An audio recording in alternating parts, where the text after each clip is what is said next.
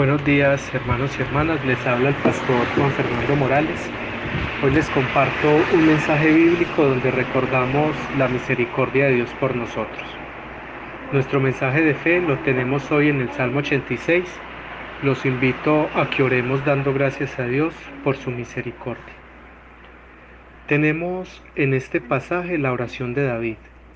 Sabemos que David fue un rey que confiaba en Dios de él se dijo que tenía un corazón conforme al corazón de Dios. Estamos hablando entonces de un gigante de la fe, un hombre valiente que enfrentó muchos desafíos en su vida, que modeló un sincero amor por el Señor, que libró y ganó unas batallas impensables. Ahora, las oraciones de los valientes no siempre son triunfalistas.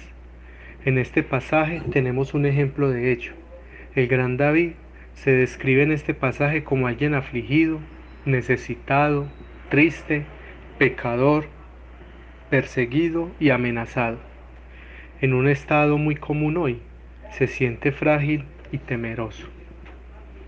Tiene dos opciones David, quedarse mirándose a sí mismo en sus, en sus debilidades humanas o levantar sus ojos y mirar a Dios. Leemos que optó por la segunda opción. Está angustiado pero no está solo porque Dios lo escucha.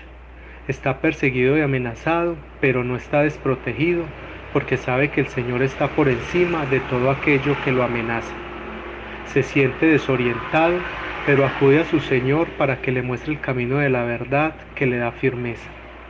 David se siente impotente, pero sabe que Dios tiene el poder de la misericordia y la compasión. Por este motivo ora, la misericordia y la compasión de Dios se hacen sentir con fuerza en los momentos más difíciles. Los fuertes y los musculosos de la fe a veces también sienten que se derrumban. Algunas batallas se nos hacen muy difíciles de pelear y la valentía también nos abandona en momentos. No está mal que esto ocurra porque nos recuerda una y otra vez el material frágil con el que hemos sido creados. Sin embargo, nos queda otro camino para orientarnos en este y todos los momentos de la vida, el camino de la misericordia de Dios. El débil abandona entonces sus pocas fuerzas para pedirle a Dios que muestre su misericordia y su compasión. En otras palabras, se abandona a la fuerza de Dios.